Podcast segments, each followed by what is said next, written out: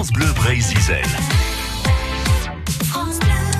Comme promis, on parle des phares en Bretagne avec Jean-Yves Reguer, qui est auteur de ce très beau livre, Quelques histoires de phares à histoire. Il nous emmène où vous avez peut-être été en vacances d'ailleurs, où vous êtes actuellement en presqu'île de Quiberon à la découverte du phare de Birvido et de l'interminable histoire du plus coûteux de tous les phares, dis donc. La construction du phare des Birvido commence en 1880 et se termine en 1935.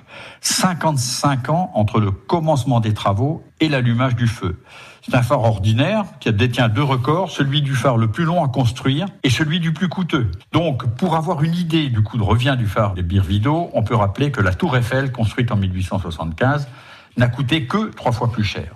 Alors on construit, on décide de construire un phare.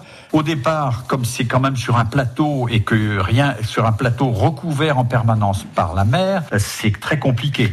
Donc, dans un premier temps, on veut creuser un trou dans la roche. C'est une technique nouvelle qui avait déjà été expérimentée en rade de Cherbourg et aussi bien avant à Venise. Euh, le matériel de construction, c'est un mât de 20 mètres sur lequel on, duquel on laisse tomber une masse qui petit à petit fait un trou. Alors on y arrive après euh, quelques saisons. Et puis quand en 1880 on voit on peut approcher du trou, on le retrouve plus.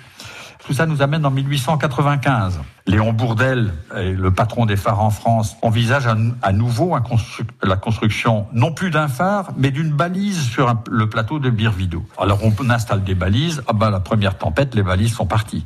Alors on revient à l'idée de construire un phare. Ça, tout ça nous amène en 1910. On arrive à la surface de l'eau et là, quand on est à la surface de l'eau, qu'est-ce qui se passe? Eh ben, on s'aperçoit que c'est pas très facile d'aborder. Le, il faut quand même qu'il fasse beau, il faut pas que la marée soit trop forte. Euh, voilà. Bon, alors on arrive en 1914. La gabarre qui amène 140 tonnes de béton, elle coule.